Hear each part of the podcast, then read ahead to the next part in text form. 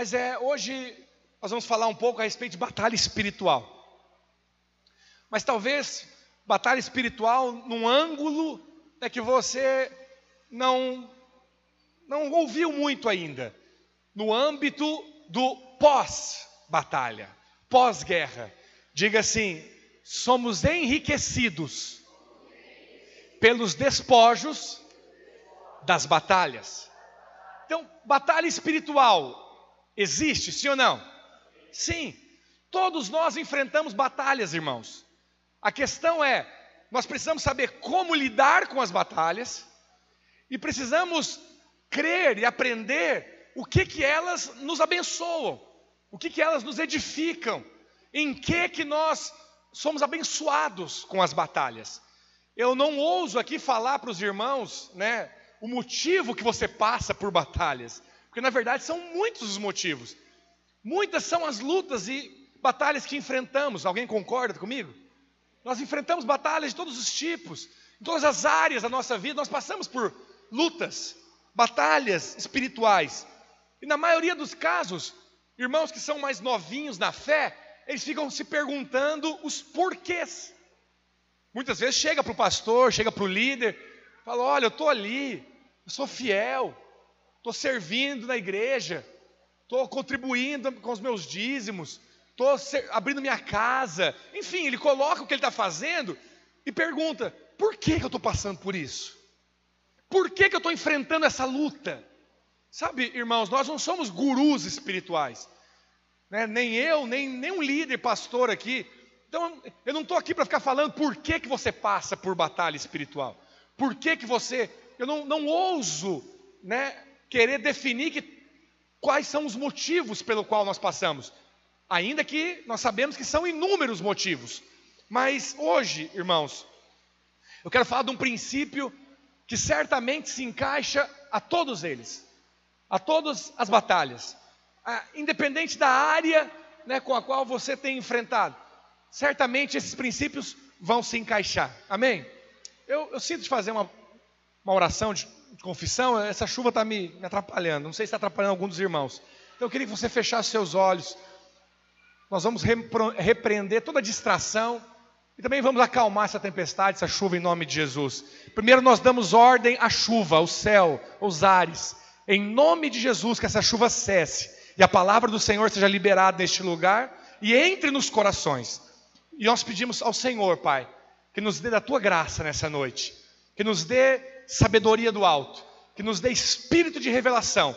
Levamos nossa mente e o nosso coração cativo para receber do Senhor e lançamos fora toda e qualquer concorrência, distração, cansaço, em nome de Jesus. Amém e amém. Glória a Deus. Quantos estão comigo que diga amém? amém. Aleluia. Então hoje falando de batalha espiritual, nosso assunto tem a ver com o despojo da batalha, ou seja, a sobra da batalha, o enriquecimento da batalha. E dentro da batalha espiritual, nós sabemos, irmãos, que, na verdade, não falando de batalha espiritual, mas o fato de nós sermos enriquecidos pelo Senhor, tem muitas formas do Senhor nos enriquecer. Tem muitas formas do Senhor nos abençoar. Então você pode ser enriquecido porque você plantou e você colheu a 30, 60, a 100 por um. Então o princípio da semeadura e colheita é uma forma de Deus te abençoar, amém? Então tem muitas formas né, que nós, de nós sermos enriquecidos. Mas uma das formas certamente se aplica à batalha espiritual, que tem a ver com o dia da vitória na batalha. No dia em que o Senhor libera vitória sobre a sua vida, você não permanece mais o mesmo. Você pode falar para o pessoa que está do seu lado? Diga assim: após a batalha, você não é mais o mesmo. Amém? Então, existem muitas formas, mas nós podemos estar certo de que uma delas vem pela vitória no dia da batalha. Então, é sempre bom nós lembrarmos, irmãos, se nós entendemos isso, é sempre bom nós lembrarmos que, por mais intensa que esteja sendo as lutas, por mais né, intensa que esteja sendo o momento de batalha que nós estejamos passando. Pelo menos no nosso coração, no fundo do nosso coração, nós precisamos cultivar uma fé e um pensamento de que há uma riqueza separada para mim ali no final. Entende? Eu tenho passado por dias de luta, esse pode ser a sua realidade hoje. Mas no seu coração você precisa cultivar isso. Quando passar por essa luta, quando passar por essa batalha, eu serei enriquecido pelo Senhor. Quantos creem nisso, diga amém. Então nós precisamos valorizar o que é riqueza de Deus, o que é riqueza do Senhor. Quando eu falo riqueza, irmãos, é muito mais do que dinheiro, não menos do que dinheiro, mas é muito mais do que dinheiro. O problema é que muitos não valorizam a riqueza do Senhor, não valorizam aquilo que é despojo do Senhor. Nós precisamos valorizar. Olha, sabe, vou te dar só um motivo pelo qual você deve valorizar a riqueza do Senhor. Somente aqueles que possuem riqueza podem compartilhar com outros. Somente aqueles que possuem riqueza têm para dar. Entende o que estou dizendo? Se você não possui, você pode até ter um bom coração, ah, eu tenho vontade de ajudar aquela pessoa, mas coitado, você não tem nem para você. Entende isso? Então nós precisamos valorizar a riqueza do Senhor, porque a generosidade vai fluir aqui. Não é só ter uma boa intenção, eu preciso também ter da onde tirar. Então somente quem possui as riquezas pode liberar, pode compartilhar. Então há uma riqueza em Deus separada para você. Há uma verdade espiritual que muitas vezes nós negligenciamos. Sem batalha não há despojo. Fala para o seu irmão, fala, sem batalha não há despojo. Então o despojo só existe por causa da batalha. Deixa eu falar algo aqui. Olha para cá. Talvez você não sabe, mas eu dei o um exemplo aqui de várias formas de Deus nos abençoar, mas talvez você não sabe que a história de Israel é assim. Se você ler o livro da história dos hebreus, da história de Israel, você vai ver que Deus era com eles.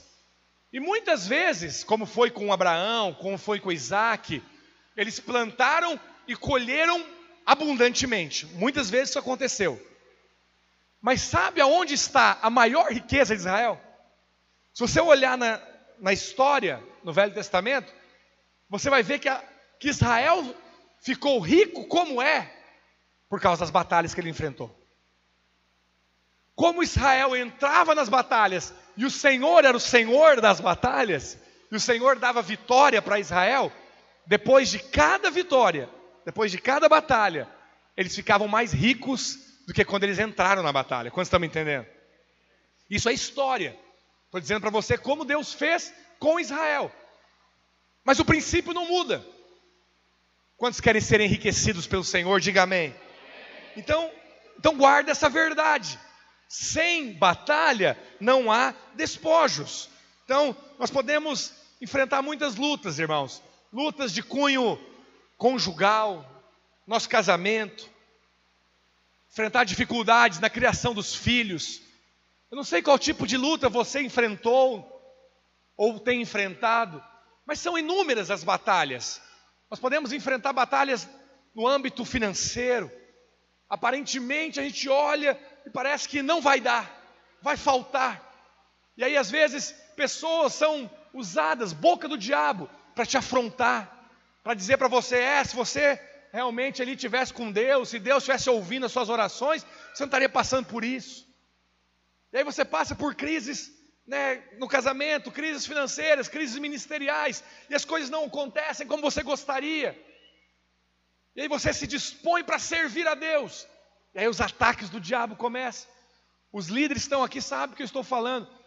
Todas as vezes que homens e mulheres se colocam na posição da liderança, se colocam na posição da brecha, como diz, né, usando um termo do Velho Testamento, se colocam na posição de atalaias, os mensageiros, aqueles que se colocam ali na brecha para abençoar outros, para proteger a vida de outros, todas as vezes vem ataques do diabo sobre eles. ataques na saúde, no corpo, ataques no casamento, ataques nas finanças. Situações assim acontecem. Quantos já ouviram aquela expressão? Quanto mais reza, mais assombração aparece. Já viu isso? Não está na Bíblia, não. Mas por que, que você acha que existe essa expressão? É justamente por causa desse princípio. Muitas vezes, batalhas que você enfrenta é só porque você decidiu servir a Deus. Existem, existem guerras que você passa, ouça-me, que você só passa porque você decidiu servir a Deus. E outros que não decidiram servir a Deus vão passar por outras batalhas, é lógico, mas não vão passar por essas. Então, muitos ataques do inimigo, por exemplo, vêm para aqueles que estão na posição de servir a Deus. Eu quero servir o Senhor, e muitas vezes somos atacados. Então, são em momentos assim que nós ouvimos aquela voz da simpatia humana que diz para você assim, ó, para que isso? Já não basta esse problema nem na sua saúde. Aí você não para. Todo final de semana, igreja, igreja, igreja. Você já está apertado financeiramente, mas você fica lá dando dinheiro para pastor. Você já está com um problema na sua casa, agora você vai cuidar da família de outros. Lembra dessa voz? Aí essa voz vem acompanhada logo em seguida de quê? Poupa. Dá uma maneirada. Pisa no freio. Para que isso? Quando eu ouço essas vozes, eu me lembro de um personagem da Bíblia. Alguém se lembra? Eu me lembro da conversa de Pedro com Jesus. Teve uma vez que Jesus falou: Eu preciso ir para Jerusalém. O filho do homem tem que ir para Jerusalém. Vai sofrer e vai morrer. O que, que Pedro fala? Jamais, Senhor. O que, que é isso? Para com isso. Não precisa disso. Para que esse radicalismo todo? Qual foi a resposta de Jesus? Arreda Satanás. Não vai falar isso para as pessoas, não. Mas foi isso que Jesus respondeu: arreda Satanás. E é interessante que o Satanás, que Jesus mandou sair, arreda, não cogita das coisas do inferno. Quantos lembram a resposta? Você não cogita das coisas de Deus, mas das coisas dos homens. As coisas dos homens, irmãos, é coisa do inferno também. Entende isso? Nós precisamos ser aquele que cogita das coisas do céu. Nosso coração, nossa mente precisa estar em torno das coisas do céu. Diga amém. Então, em momentos assim, você vai ser convidado a entrar pela porta larga, pelo caminho largo, espaçoso. Mas não entre por esse caminho. Esse caminho vai sempre dizer para você: é mais fácil parar aqui é mais fácil desistir. Irmãos, normalmente, não importa a área que você esteja enfrentando alguma situação, é mais fácil parar. É mais fácil ficar pelo caminho. É mais fácil desistir. Mas nós não somos daqueles que desistem, diga amém. Como está escrito em Hebreus, nós, porém, não somos daquele que retrocede para a perdição, somos da fé para a conservação da alma. Então fala para o seu irmão, fala, nós somos da fé. O caminho espaçoso qual que é? É o caminho mais fácil. Então, cuide com aquilo que parece ser mais fácil. O pastor, mas não, não é inteligência escolher um caminho mais fácil? Depende. Se o que norteia a sua vida é o caminho mais fácil e o caminho mais difícil, você vai andar para um caminho que não é o caminho de Deus. O que norteia a nossa vida não é o que é fácil, o que é difícil, é qual é a vontade de Deus para nós. O próprio Jesus, o próprio Jesus passou por isso. E quando ele foi para o Getsemane, ele orou: Pai, se possível, passa de mim esse cálice. Que cálice era aquele? Era a morte, a morte de cruz. Aquele caminho era um caminho estreito, era uma porta apertada, havia um sofrimento aguardando o Senhor. Tem momentos na nossa vida que nós vemos só sofrimento. Tem momentos a gente, onde a gente vai, parece que nós estamos sendo apertados. Apertados, seja por conta de questões físicas, seja por pressões familiares. No trabalho, é um chefe lá, filho de Belial, é uma situação que você passa na empresa, é uma escassez financeira, é um problema no seu corpo, e você parece estar sendo espremido. Nesses momentos, não tome o caminho largo, não vá pelo que é mais fácil, faça como Jesus fez. Pai, se possível, passa de mim esse cálice, contudo, seja feita a tua vontade. Não seja como eu quero, mas seja como tu queres. Amém? Então, nós vamos ver, irmãos, que sempre vai existir essa porta larga. Mas lembre-se, lembre-se, se você foge da batalha, o despojo provavelmente também vai fugir de você. Pastor, mas não tem bênção para quem não entra na batalha? Eu vou te mostrar que tem. Tem bênção até para aquele que não entra na batalha. Mas eu também vou te mostrar que mais e mais abençoado será e é aqueles que enfrentam a batalha, aqueles que têm vitória na batalha. Diga amém. Mas depois que as batalhas são vencidas, irmãos, depois que as guerras foram travadas e a vitória foi liberada sobre nós, você toma posse da vitória. Vai ter despojo para você. Só que tem um princípio que muitos negligenciam. Tem um princípio que muitos se esquecem. Nos, os despojos que Deus preparou para você não são apenas para você. Os despojos que Deus separou para você é para você e para todos os demais. Este é o princípio da igreja. Olha o que está escrito na palavra de Deus, 1 Crônicas 26, 27. Dos despojos das guerras, as dedicarão para a conservação do que, meus irmãos? Os despojos da guerra é para manter o que? A casa do Senhor. Você, você entende esse princípio? Sabe, esse princípio não é novo, nós já falamos dele várias vezes em, de outras formas. Quando Deus te abençoa, não é só para você. A bênção de Deus sobre a sua vida está, Deus está pensando na igreja. Toda bênção liberada sobre nós é para manutenção da casa do Senhor. Agora, obviamente, a casa do Senhor não é esse lugar. A casa do Senhor não é um local de reunião, um prédio. Ainda que nós podemos usar nossas bênçãos para construir um prédio de igreja. Amém? Nós podemos usar a bênção que o Senhor nos deu para colocar ar-condicionado, para melhorar o nosso local de reunião, mas você sabe que não é isso que é a igreja. O que o Senhor está falando é: quando a bênção chegar até você, quando você toma posse dos despojos da batalha, você precisa compartilhar, dividir para a manutenção da casa do Senhor. A casa do Senhor é a igreja. A casa do Senhor é a igreja. É isso que Deus tem em mente. Sempre Deus tem em mente a igreja. O trabalho de Jesus é edificar a igreja. Ah, mas Deus não quer nos abençoar? Quer. O Senhor fica feliz com a sua alegria, com o seu contentamento, com a sua prosperidade, com a sua felicidade. O Senhor se alegra com isso. Mas o que está no coração do Senhor não é você individualmente, não sou eu individualmente, o que está no coração do Senhor somos nós. Então, o que mais alegra o coração do Senhor é ver um filho prosperando e essa bênção alcançando todos os demais. Quantos podem dizer amém sobre isso? Então, existe um lugar especial, irmãos. Existe uma riqueza especial que é reservada para o fim da batalha.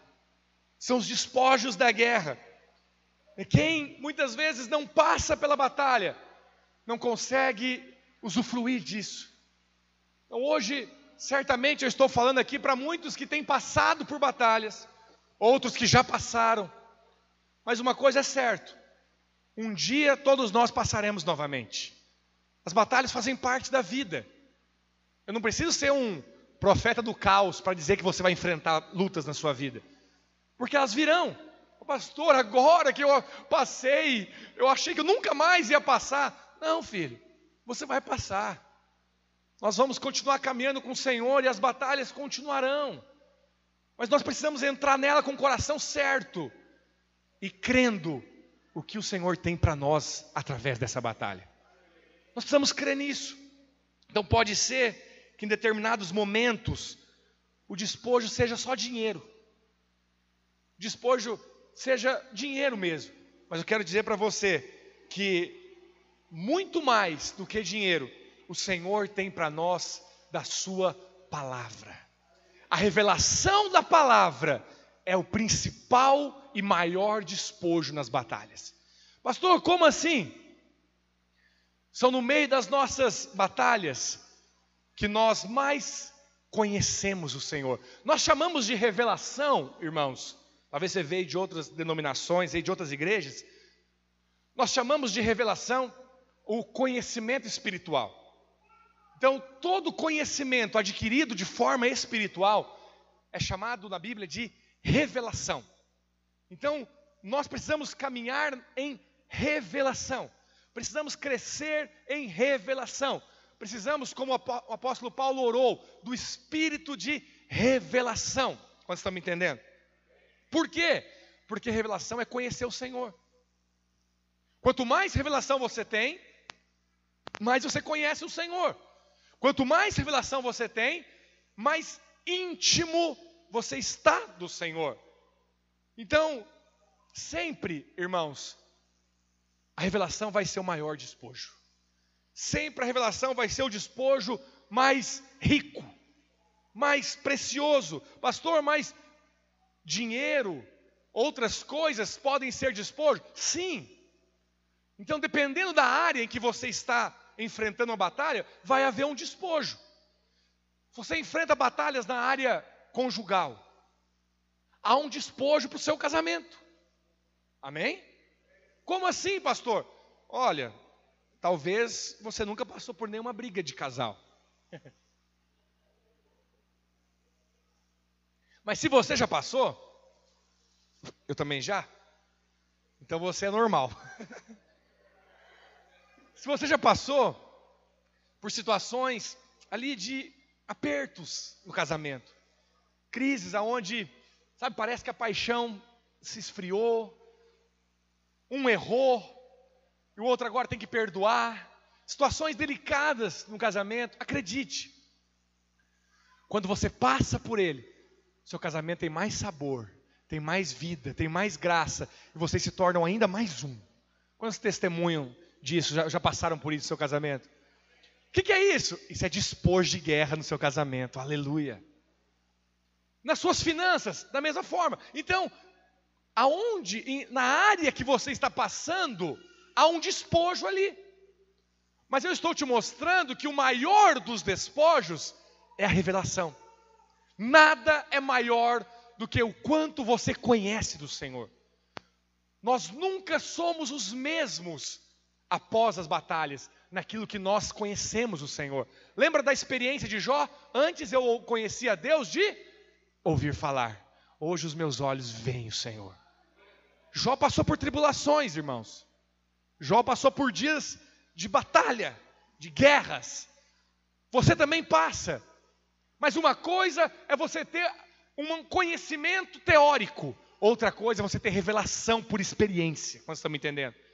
Então existem muitas formas de Deus te dar revelação. Você pode ter revelação lendo a Bíblia na sua casa, sim ou não? Você pode ter revelação buscando o Senhor em oração. Você pode ter revelação ouvindo o áudio de uma mensagem, uma palavra, uma pregação. Você pode, e eu creio que você tem revelação a cada domingo, quando você se reúne como igreja, como estamos aqui hoje. Então existem várias formas de você crescer em revelação. Mas acredite, nada se compara quando você vive, vivencia aquela revelação. Entende isso? Nada se compara quando você passa pelaquela revelação. Como assim, pastor? Você sabia que Deus era provedor. Você sabia que Deus era o seu pastor e que nada ia te faltar. Mas no dia que o desemprego bateu na porta, no dia que você estava com um filho pequeno e não sabia o leite, o dinheiro que você ia comprar o leite no outro dia. e a provisão veio, aí você falou: verdadeiramente o Senhor é o meu pastor, nada vai me faltar. Aleluia! Isso é o que? Revelação. Por que, que você tem? Porque você passou pela batalha. Porque você passou pela luta. Você agora conhece o Senhor de uma forma que você não conhecia antes. Talvez você até já tinha ouvido falar do Senhor que faz isso ou aquilo, mas agora você experimentou isso. Então, meu irmão, não tenha medo das batalhas. Fala para o seu irmão, fala, não tenha medo das lutas. Não tenha medo. Você transmite, todos os líderes que estão aqui, a cada semana, transmitem na célula a palavra que ouvem no domingo, sim ou não? Deixa eu falar para você, nada de errado nisso. Nós, inclusive, te recomendamos essa nossa prática como igreja. Só é errado uma coisa: você ser um mero repetidor. Isso é errado. Por quê? Como assim, pastor? Todas as vezes que você recebe a palavra, todas as vezes que você ouve a palavra e você precisa transmitir a palavra ou retransmitir a palavra, ouça essa palavra até queimar no seu coração receba a palavra e deixe que a palavra faça parte de você. Absorva ela, coma ela. Às vezes você sai domingo, saiu do domingo não não tendo a revelação que você deveria ter. Não absorveu como você deveria absorver, absorver. Então faz o seguinte, nós gravamos o áudio da mensagem, na segunda ouve de novo. Na terça ouve de novo. Para quê? Para que aquilo queime no seu coração, porque depois que queimar no seu coração e você começar a liberar, já não é a palavra do pastor Guilherme, é a sua palavra. Entende o que eu estou dizendo? É a sua palavra. Pastor, como assim? Foi o senhor que pregou. Eu prego as palavras do pastor Luiz, mas uma vez que elas entram no meu coração, queimam no meu coração, eu medito nelas, eu como delas, elas fazem parte de mim. Eu chego aqui para pregar para os irmãos, é, sou eu pregando para os irmãos, como estão me entendendo? Mas você é assim lá na quarta-feira na cela. Você não precisa ficar falando lá, ó, oh, o, pastor, o pastor Guilherme falou isso, o pastor Luiz falou aquilo. Não, é você agora, filho. Porque Deus trabalha com a sua personalidade. Agora tem o seu jeito, agora tem a sua forma. Se você lê os evangelhos, João não é igual Lucas. Se você vê as epístolas, Paulo não é igual Pedro. E o Senhor deixa claro isso. É assim mesmo. Não precisa ser igualzinho. Todos falam a mesma verdade, inclusive falam às vezes a mesma coisa, mas cada um fala do seu jeito, quando está me entendendo. Mas você só vai conseguir falar do seu jeito se estiver em você. Então você precisa falar o que é fruto de revelação. Diga, não há maior despojo do que a revelação. Embora, né, então, vou caminhar com os irmãos aqui na palavra. Embora a revelação seja o maior despojo, eu fiz questão de falar isso em primeiro lugar para você, não é só a revelação que é despojo de guerra. Então, dependendo da batalha que nós enfrentamos, muitas coisas podem ser colhidas. Então, eu quero ler com os irmãos a lei do despojo na palavra de Deus. Se você está anotando, Números capítulo 31, a partir do versículo 25, a palavra do Senhor diz a respeito da lei do despojo. Pastor, mas nós nós vamos pregar a lei, nós estamos debaixo da lei. Não, nós não estamos debaixo da lei. Mas nós podemos extrair princípios espirituais da lei. Quantos estão me entendendo? Amém? Por exemplo, a lei diz: não amordaçarás o boi enquanto debulha o trigo. Está na lei. O apóstolo Paulo, em 1 Coríntios capítulo 9, versículo 9, mencionou isso. E falou: acaso é com o boi que Deus se preocupa? E ele mostra que o Senhor, na verdade, estava falando que aquela palavra era para os trabalhadores, era para os pastores, para os obreiros. Quantos estão me entendendo? Ou seja, Paulo, que era o apóstolo da graça, conhecedor das Escrituras, e inspirado por Deus, pegou a lei e aplicou a lente da nova aliança, da graça nela. Amém? Nós podemos fazer isso também com os despojos. Quantos estão comigo aqui, diga amém.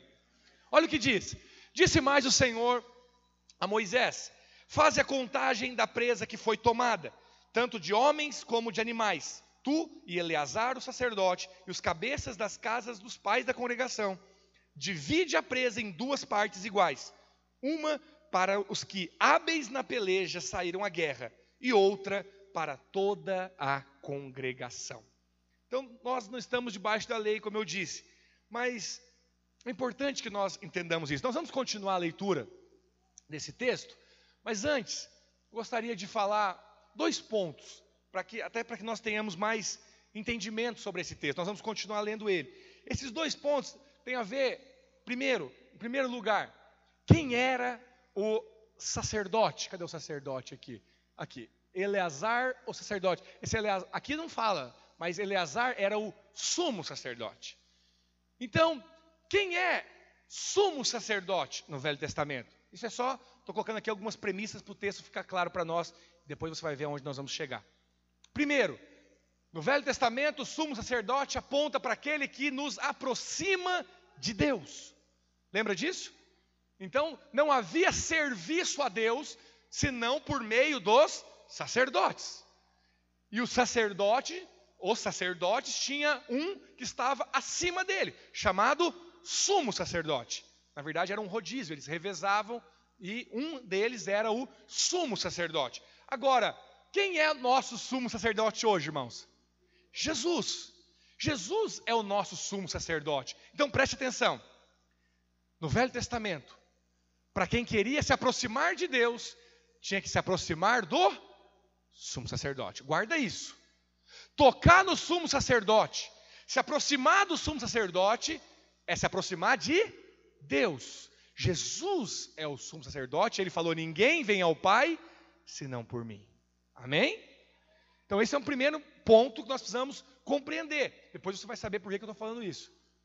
Se aproximar do sumo sacerdote é se aproximar de Deus. Outra coisa importante, né, na verdade, dentro desse ponto ainda, vou falar só dois, mas dentro desse ponto, é porque além dos sacerdotes, tinha os levitas.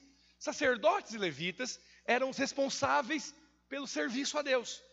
Então, toda congregação, se queria oferecer algo ao Senhor, deveria fazê-lo por meio dos sacerdotes. E quem eram os levitas? Os levitas é hoje são os nossos servos. Os levitas são aqueles responsáveis pela manutenção do templo. Os levitas são aqueles que, né, que estão, vamos dizer assim, fazendo com que as coisas aconteçam no culto a Deus. Então, eles são chamados de ajudadores. Isso é levita. Levita é cooperador, é ajudador. Hoje, o Senhor nos fez sacerdotes levitas, amém, irmãos? Mas naquela época, então, havia essas duas classes servindo a Deus: o sacerdote e o levita. Os levitas não eram superior e nem igual aos sacerdotes. Os sacerdotes eram uma classe superior, amém? E os levitas faziam parte do serviço, cooperavam, ajudavam, mas não chegavam na posição do sacerdote. Então guarda isso, depois isso vai ser importante para você compreender. E uma segunda, um segundo ponto que tem a ver com a proximidade, eu vou para o Novo Testamento. Se você observar na vida de Jesus, no ministério de Jesus, o princípio da proximidade, ele é verdadeiro. Jesus tinha muitos discípulos, sim ou não, irmãos? Pelo menos quantos a Bíblia narra? Pelo menos 70. Os irmãos precisam ler mais a Bíblia. Alguém lembra? Lucas capítulo 10, Jesus enviou os 70 discípulos. Então Jesus, talvez ele tinha mais, mas Jesus, pelo menos 70 discípulos, a Bíblia narra que Jesus tinha. Inclusive, esses foram enviados a pregar o evangelho e tudo mais. Eram pessoas que caminhavam com Jesus. Agora os irmãos já falaram outro número aí. Por que, que falaram esse outro número? Porque eram aqueles que estavam mais próximos de Jesus. Todos eram discípulos, mas tinha uns mais próximos, sim ou não?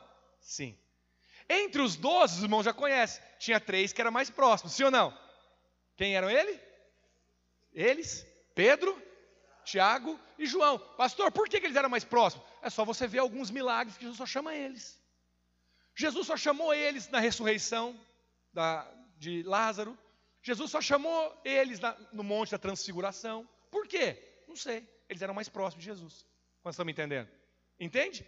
Eles estavam mais próximos. Mas entre os três tinha um que reclinava a cabeça no peito de Jesus. Aleluia. Esse que reclinava a cabeça no peito de Jesus escutava as batidas do Cordeiro de Deus, o coração do Cordeiro de Deus. Esse era aquele que auto se denominava o discípulo que Jesus amava. Aqui já está um princípio para nós, não é minha pregação, não, mas a sua proximidade tem a ver com quanto você sabe que é amado por Deus. João era esse que deitava a cabeça no, no peito de Jesus. Então, há diferentes níveis de proximidade. Quantos estão me entendendo? Eu não estou falando diferente nível de posição. Amém, irmãos? Senão isso vai ser uma heresia no Novo Testamento. Por quê? Porque não existe diferente nível de posição entre nós hoje. Todos nós fomos justificados pelo sangue. Todos nós temos acesso ao Pai pelo sangue do Cordeiro. Todos nós fomos feitos sacerdote e podemos falar com Deus e ouvir o Senhor. Amém? Então não tem diferença de nível de posição entre nós, mas você vai ver que tem diferença entre níveis de proximidade. Existem pessoas que decidem caminhar mais próximo de Jesus. Existem coisas que te aproximam de Jesus. Não, pastor, mas não tem como eu estar mais perto de Jesus do que eu já estou hoje. Posicionalmente, não tem como, porque o Senhor está dentro de você. Então, todos nós somos os escolhidos de Deus mas as suas escolhas, a maneira que você vive, a maneira como a qual você rege, organiza a sua vida, vai te colocar mais próximo ou menos próximo do Senhor. Quantos estão me entendendo? É importante nós sabermos disso. Há níveis de proximidade. Então, tomando como ilustração aqui esses discípulos de Jesus, é como se a nossa igreja fosse os 70. Amém? Então, todos nós já fomos aproximados do Senhor pelo sangue, amém? Então nós somos esses 70. Nós somos os discípulos do Senhor, mas dentro da nossa igreja, dentro da videira Caxias, existem degraus, existem níveis de proximidade. Repito, não níveis de posição, níveis de proximidade. Necessariamente, não é o pastor e o líder, não. Nós não sabemos quem são, mas Deus sabe. Deus sabe. Deus sabe quem são aqueles que estão caminhando mais próximo do coração de Jesus. O que nós precisamos, na verdade, é ter a oração, o clamor, o desejo, porque está disponível para nós de nos aproximar de Jesus. Quantos me entendendo? Então, nesse conjunto, todos nós estamos perto, todos nós estamos perto de Deus, mas Buscar viver aproximado de Jesus é um privilégio que está disponível, mas que você precisa buscar. Está disponível, mas você precisa buscar. E hoje né, eu estou, vou mostrar aqui para os irmãos que isso tem a ver também com os despojos da batalha. Isso tem a ver também com os despojos da guerra. Nós não continuamos o texto, daqui a pouco nós vamos continuar. Mas no verso 27, nós lemos algo interessante divide a presa em duas partes iguais. Uma para os que hábeis na peleja saíram à guerra, e outra para o que, meus irmãos? Para toda a congregação. Diga assim: o despojo é dividido em duas partes. Então, na casa de Deus, irmãos, todo despojo precisa ser dividido, compartilhado entre aqueles que foram para a batalha e aqueles que não foram para a guerra. Aqueles que não foram para a guerra, então, de alguma forma, eles também usufruem do despojo. Eles também comem do despojo. Normalmente, aqueles que vão para a batalha, na verdade, são em número menor do que aqueles que ficaram. É diferente entre nós hoje, sim ou não? Não. Vai ver quantos irmãos entre nós que realmente estão dispostos a sair à batalha. É a menor parte. Mas quando o Senhor nos der a vitória, o despojo é para aquele que saiu e para aquele que não saiu também. Tudo que nós recebemos é para toda a congregação. Diga amém. Então, tudo que nós conquistamos é benefício de todos. Isso é um princípio de igreja. Na casa de Deus existe um princípio. E esse princípio tem a ver que tudo que é bom, tudo que Deus te deu e é bom, é para benefício de todos. Esse é o princípio da igreja. Eu sei que ao falar isso, isso pode soar muito estranho na cabeça de alguns, porque isso parece um pensamento comunista. Parece ou não parece? Parece um pensamento esquisito, do tipo: como assim, pastor? Então quer dizer que o irmão não ora, o irmão não jejua, o irmão não busca, eu busco, eu vou. E aí, quando o Senhor nos acrescenta, não é para mim, é para mim e para Ele também. Exatamente. é isso. Mas como assim? Presta atenção. O pensamento comunista não é o pensamento de Deus. Mas pode parecer ao você ouvir isso. Porque todos vão receber. E mais, nós vamos ver mais para frente que a partilha não vai ser igual. Vou mostrar isso para os irmãos. Isso significa que vale a pena sair para a batalha. Mas por outro lado, irmãos, por outro lado, não querer compartilhar o despojo não parece com a mente de Cristo. Nós precisamos ter a mente de Cristo, aqueles que decidem e amam compartilhar aquilo que Deus tem dado. Então eu quero usar um exemplo bíblico, quero usar um texto da palavra para mostrar para os irmãos isso aqui na prática. Porque teve uma vez que Davi saiu para a batalha. Davi saiu para a batalha. Antes de nós lermos o texto, eu, vou só, eu só vou te contextualizar. Isso está lá em, deixa eu pegar a referência, 1 Samuel capítulo 30. Nós só vamos ler os versículos finais. Mas a Bíblia diz, 1 Samuel capítulo 30, desde o versículo 1, a Bíblia fala que teve um momento onde Davi e os seus homens saíram da cidade, naquela, naquela, naquela conjuntura, a cidade chamava Ziklag. Eles estavam em Ziklag, que era na, na terra de Judá. E, os, e Davi e seus homens saíram da cidade. Eles estavam vindo de outra batalha. E só estava ali então mulheres e crianças. E a Bíblia fala que vieram os inimigos, eram os amalequitas. Eles vieram e quando Davi chegou, a cidade estava queimada. Eles não tinham matado ninguém, nem uma mulher, nem uma criança, mas tinham levado cativo. Tinham pegado né, as riquezas da cidade, colocado fogo na cidade e levado cativo as mulheres e as crianças, inclusive as mulheres de Davi.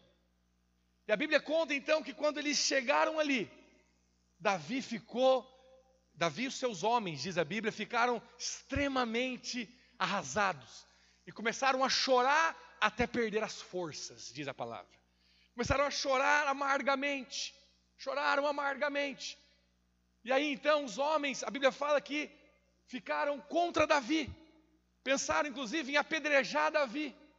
Davi então procurou o sacerdote, vestiu a estola sacerdotal. Davi é um tipo de Cristo, ele era rei sacerdote. E ele vestiu a estola sacerdotal e foi para buscar o Senhor. E ele falou: Senhor, eu, nós devemos perseguir esses inimigos, nós vamos trazer de volta as nossas mulheres, as nossas crianças. E o Senhor falou para ele: sai à procura deles, vocês vão persegui-los e vocês vão trazer de volta, e nenhum vai perecer. E Davi, a Bíblia diz então que Davi recobrou as forças, falou para aqueles homens, e eram 600 homens, falou: vamos, porque o Senhor vai nos dar de volta todas as nossas mulheres, as nossas crianças. E eles então saíram, pra, saíram à procura né, dos inimigos.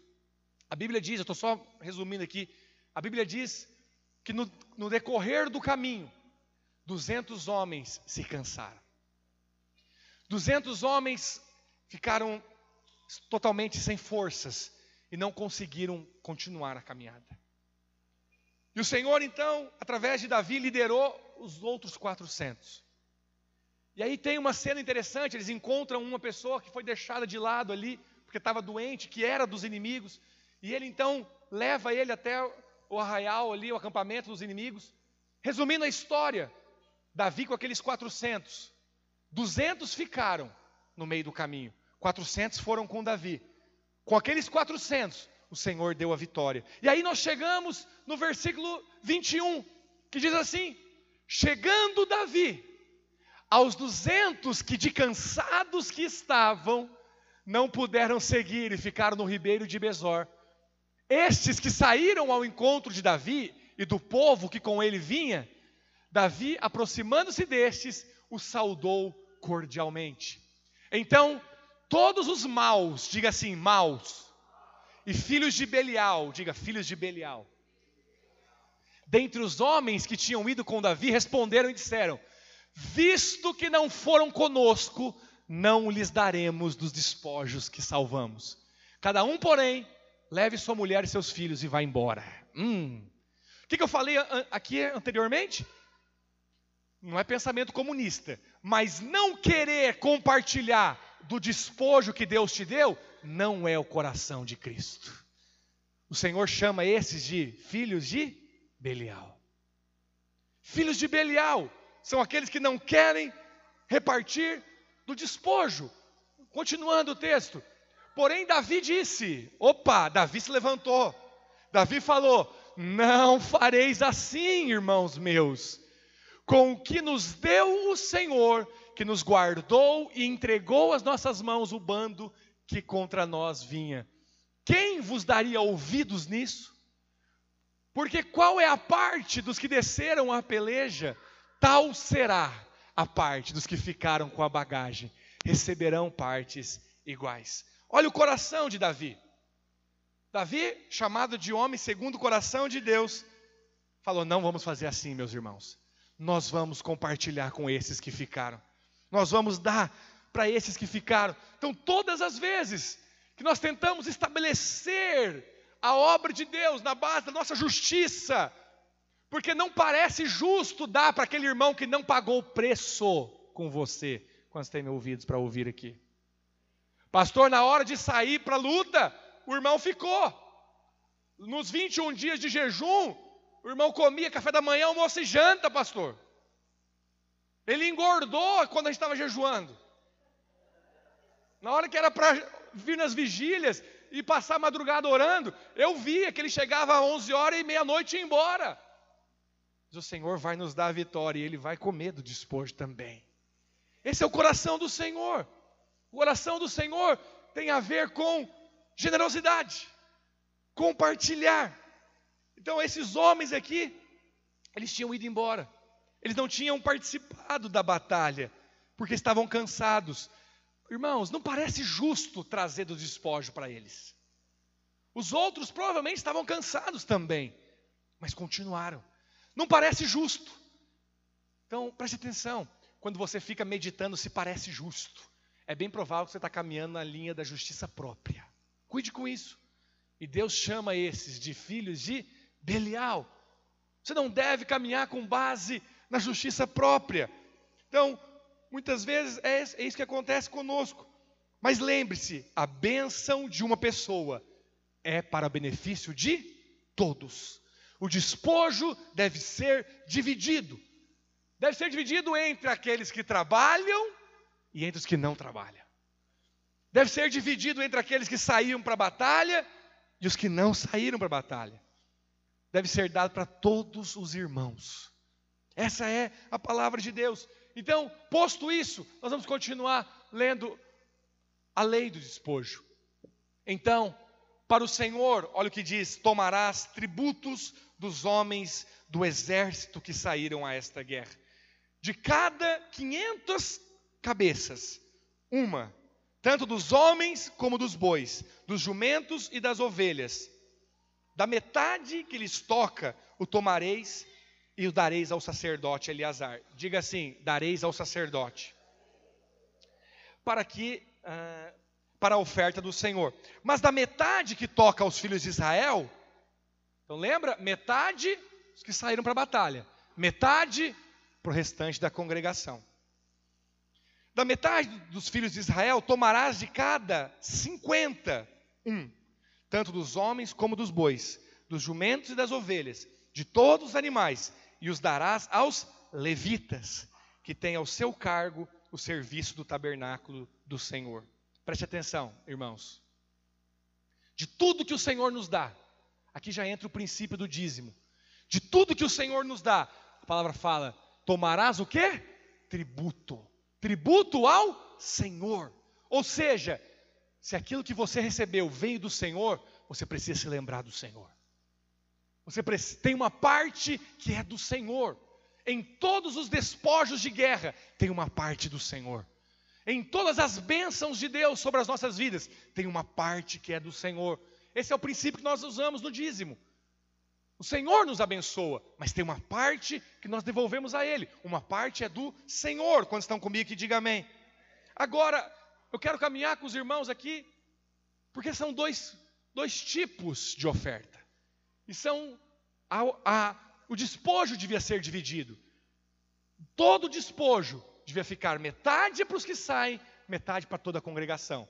E aqui fala que da metade dos que saíram para a guerra, era para separar um em 500. Da metade de, todos os, de toda a congregação, era um em 50. Preste atenção.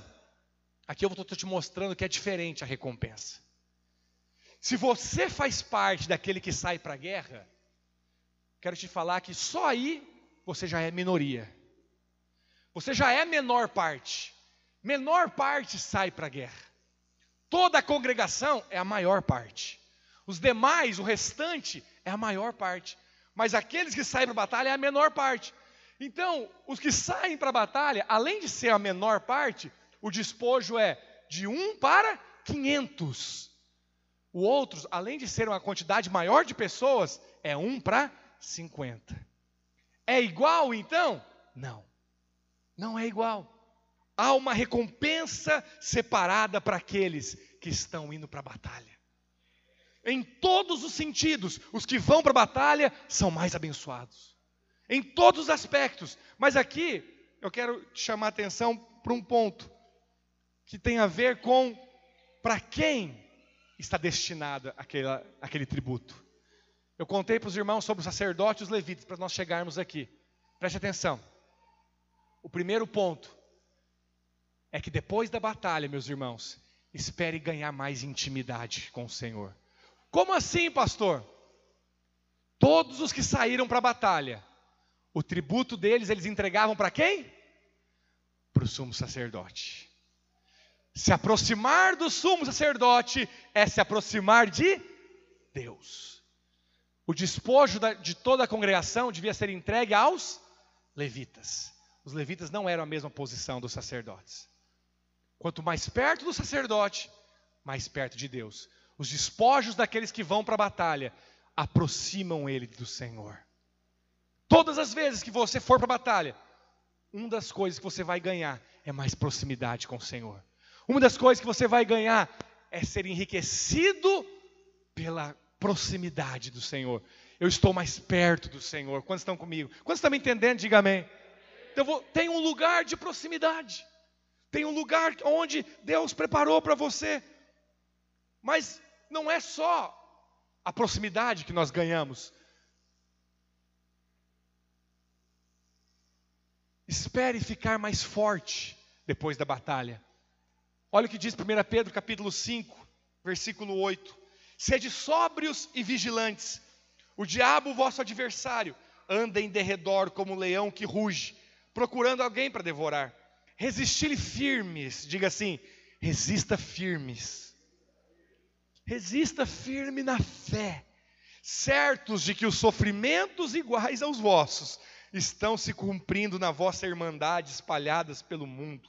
Ora, o Deus de toda graça, o Deus de toda o que, meus irmãos? Não é o Deus de todo sofrimento, não é o Deus de toda angústia, não é o Deus de toda tribulação, é o Deus de toda graça. Nós passamos por sofrimento, sim ou não? Mas nós estamos vendo que não é Deus que produz o sofrimento. O diabo, nosso adversário, está ao nosso derredor. Mas o Deus, quando ele vem para nós, ele é Deus de toda graça. E quando Deus de toda graça, a Bíblia diz que em Cristo vos chamou a sua eterna glória, depois de ter sofrido por um pouco, Ele mesmo, diga assim, Ele mesmo. O que, que o Senhor vai fazer? Vos aperfeiçoará, firmará, fortificará e fundamentará. Não é Deus que faz você sofrer, filho, mas os sofrimentos fazem parte da nossa vida. Muitas vezes você vai passar por dias de sofrimento. Muitas vezes você vai passar por dias de angústia, mas não é Deus que está produzindo isso, pelo contrário, Deus é um Deus de toda graça. E quando Ele, a Bíblia diz, quando Ele se manifestar ao seu favor, e você tiver passado pelo pouco desse sofrimento, Ele vai te aperfeiçoar. Aperfeiçoar é te munir, é te deixar ainda mais hábil, é te deixar ainda mais eficiente, ainda mais poderoso. Ele vai te aperfeiçoar, mas não é só aperfeiçoar, Ele vai te firmar também. Seus pés estão firmados. Ele vai colocar você sobre o fundamento, ele vai te fundamentar cada vez mais. E diz que o Senhor vai te fortificar. Preste atenção, fortificar é, é diferente de fortalecer. Fortificar tem a ver com algo físico. Até mesmo no seu corpo você vai ser fortalecido. Pode dizer amém? Você pode dizer amém para isso? Quando que você vai passar por isso? Depois que você passar por um pouco de sofrimento, diz o apóstolo Pedro. Depois de ter despassado, é isso que ele fala. Depois de ter despassado, sofrido por um pouco, o Senhor vai te aperfeiçoar. Diga: O Senhor está me aperfeiçoando. O Senhor está nos aperfeiçoando. O Senhor está nos fortalecendo, irmãos. Você pode dizer amém? Então preste atenção. O inimigo, depois da batalha, vai continuar o mesmo, mas você não será o mesmo. O inimigo é o mesmo, mas você não será igual. Então não espere né, ser o mesmo depois das batalhas, você vai ganhar, ganhar em vigor, ganhar em força, ganhar em fé, ganhar em sustento, em fundamento. Você não será mais o mesmo. Espere ficar mais forte depois da batalha. Terceiro, espere também por uma nova posição depois da guerra. Olha o que diz Salmo 66, versículo 12: Fizeste que os homens cavalgassem sobre a nossa cabeça. Passamos pelo fogo e pela água. Porém, afinal, nos trouxeste para um lugar espaçoso. Não sei se você já passou por isso, mas é angustiante ter o sentimento de como homens cavalgassem sobre a nossa cabeça. Isso aqui nos fala de uma tribulação ferrenha. Isso aqui nos fala de dias de tribulações, dias de perseguições, dias de angústia. Queria convidar os irmãos do louvor para subir aqui. Quando você passa por dias assim, o salmista está falando, nós podemos passar por isso, podemos passar pelo fogo e pela água, mas no final, depois que você passar, talvez você está me ouvindo aqui, e essa é, sua, é o seu retrato. Você tem passado pelo dia da angústia, você tem passado pelo fogo e pela água, mas o Senhor tem uma promessa para você. Quando você terminar de passar pelo fogo e pela água, meu irmão, Ele vai te levar para um lugar rico, espaçoso. Ele vai te levar para um lugar maior. Esse lugar espaçoso, essa palavra aqui na Bíblia, espaçoso, só tem mais um lugar que ela é usada. Essa é a palavra no hebraico revaiá. Só tem mais um lugar, só que ela não é traduzida como espaçoso, ela é traduzida como transbordante. Sabe onde está escrito? Salmos 23. O Senhor vai colocar uma mesa na presença dos meus inimigos e o meu cálice vai revaiar, transbordar. Transbordar não é só um lugar mais espaçoso, é um lugar transbordante, é um lugar abundante. Preste atenção, depois que você passar pelo fogo e pela água, depois que você enfrentar os seus inimigos, a batalha pode estar renhida, a batalha pode estar dura, pode estar intensa, mas o Senhor tem uma promessa para você. O lugar que Ele tem para você é mais espaçoso. Seu cálice vai transbordar, diga amém. Outra coisa, caminhando para o fim, espere ser alargado no final da batalha. A batalha tem o poder de nos alargar. Eu coloquei essa versão aqui, revista corrigida, porque a, a palavra usada Ouve-me quando eu clamo, ó Senhor da minha justiça. Na angústia me deste largueza. Na tradução revista atualizada, às vezes você vai ler, na angústia me deste, me deste alívio. Aí alívio não fica tão apropriado, porque se você olhar essa palavra no original, tem a ver com alargar. Então, na revista corrigida é a melhor tradução, que diz que na, no meio da nossa angústia, o Senhor nos alargou me deste largueza, tem misericórdia de mim e ouve a minha oração. Diga assim: no meio das minhas batalhas, o Senhor alarga a minha vida. Então preste atenção: não é só o seu lugar que vai ficar mais espaçoso, não é só a sua habitação que vai ser maior, você também vai ser maior. Você está sendo alargado, meu irmão. Deixa eu falar algo para você aqui. Quando eu meditava nessa palavra, eu lembrei que nós, como igreja, passamos por umas batalhas há uns anos atrás. Talvez até hoje nós temos ainda resquícios da batalha. Até hoje, às vezes uns, tem uns soldados que estão mancando, porque foram golpeados na batalha. Mas preste atenção. Depois da batalha, você não vai ser mais o mesmo. Se você não viu os despojos ainda, hoje nós estamos aqui para liberar essa palavra de fé. Você vai ver os despojos. E quando o Senhor começar a te dar os despojos, lembra, não é só para você, é para você e para toda a congregação. Divida dos despojos com a igreja que o Senhor tem te dado. Isso é um princípio espiritual. Mas às vezes você não viu isso ainda. Você não viu, às vezes, o despojo acontecer. Preste atenção: o Senhor está te alargando.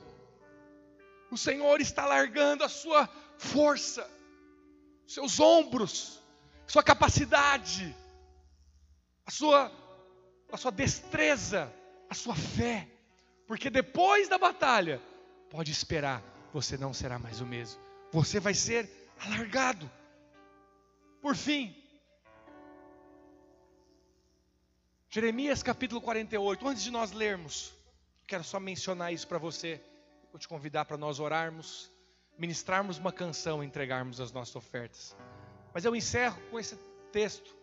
Mas antes de nós lermos, só para você entender. Jeremias capítulo 48. O Senhor mostra para nós um princípio que tem a ver com um procedimento da época. Obviamente, naquela, naquela época não se fazia vinho como faz hoje, toda a forma industrial que se tem hoje. Mas antigamente, e na época de Jeremias, eles precisavam, precisavam pisar as uvas em um, como se fosse um, um tanque, um barril. E eles pisavam ali com cuidado para não esmagar as sementes. E deixavam fermentar. E de tempos em tempos, com cuidado, passava o vinho de uma vasilha para outra. Por quê? Com cuidado. Porque ao passar de uma vasilha para outra, não podia vir junto a borra. Sabe a borra do café? Similar à borra do café, o vinho forma aquela borra. No fundo da vasilha, formou a borra. Então tinha que ser passado de vasilha para vasilha. Ser passado de uma vasilha para outra, com o tempo, te dava o melhor sabor, te dava o melhor aroma, te dava a pureza. Mas se os resíduos fossem junto, você não ia melhorar de sabor, você não iria melhorar de aroma, você não iria melhorar sua qualidade, quando estão me compreendendo. Então, esse processo de passar de uma vasilha para outra, tem a ver com as circunstâncias que nós passamos na nossa vida. A cada vez que nós passamos por uma circunstância, o Senhor está tirando você de uma vasilha e colocando a outra. Mas não seja colocado sobre os resíduos. Não seja colocado sobre a borra. E aí o Senhor então coloca uma palavra para Moabe. E olha o que diz: Despreocupado esteve Moabe desde a sua mocidade, e tem repousado nas fezes do seu vinho. A palavra fezes aqui é resíduos, borra. Você pode olhar essa palavra no original, é borra. Ele repousou na borra do vinho. Não foi mudado de vasilha para vasilha, nem foi para o cativeiro. Por isso, conservou o seu sabor e o seu aroma não se alterou. Quero encerrar falando algo para você. Talvez você conhece cristãos assim. Eles não mudaram o sabor. Eles não mudaram o aroma. Aí você lê o texto, parece que é uma coisa boa, mas não é. Porque o aroma e o sabor daqueles que estão vivendo sobre os resíduos, a borra do vinho, é ruim. Tem crente do nosso lado que entra ano e sai ano. Ele não tem um novo aroma. Ele não tem um novo sabor. Você não vê realidade. Você não vê nobreza. Você não vê espiritualidade. Você não vê um crescimento em maturidade, em fé, em amor, não cresce. É sempre o mesmo cheiro. Mesmo cheiro.